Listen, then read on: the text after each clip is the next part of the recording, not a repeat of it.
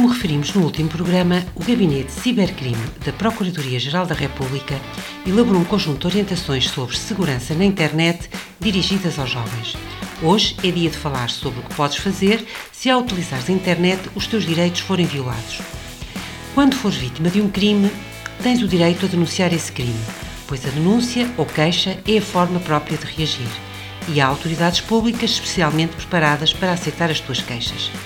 É o caso do Ministério Público, da Polícia de Segurança Pública, da Guarda Nacional Republicana ou da Polícia Judiciária. Podes apresentar queixa em qualquer uma destas entidades e podes fazê-lo diretamente ou, se preferires, enviando uma carta por correio normal ou por e-mail. A queixa será sempre encaminhada para o Ministério Público, que investigará o caso e, se houver indícios de crime, acusará o suspeito para que seja julgado. Mesmo que não conheças a identidade do suspeito, as autoridades têm diversas formas de descobrir a identidade do autor de um crime, pois as comunicações na internet ficam todas registadas.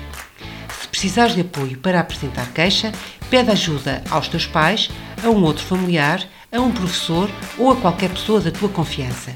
Podes também pedir ajuda à CPCJ da Mortosa.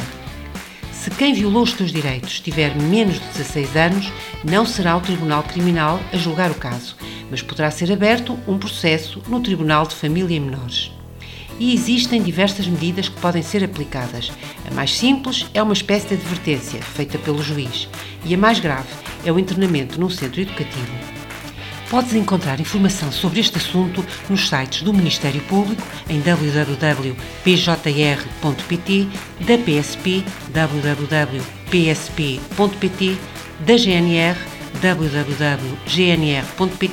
e também da Polícia Judiciária em www.pj.pt.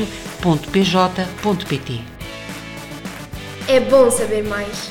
Para bem escolher, para bem agir.